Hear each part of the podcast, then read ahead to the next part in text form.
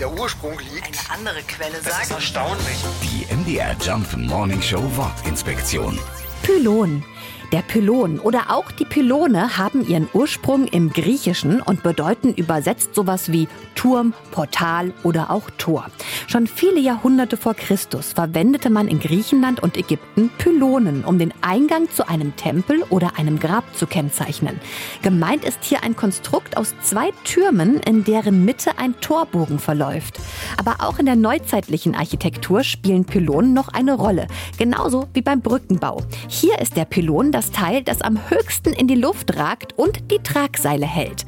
Im Alltag kennen wir Pylonen vor allem aus dem Straßenverkehr und meinen damit die weiß-orange gestreiften Hütchen, mit denen man zum Beispiel eine Baustelle absichert. Der Fachausdruck dafür ist allerdings Leitkegel. Die MDR Jump Wortinspektion. Jeden Morgen in der MDR Job Morning Show mit Sarah von Neuburg und Lars Christian Kade. Und jederzeit in der ARD Audiothek.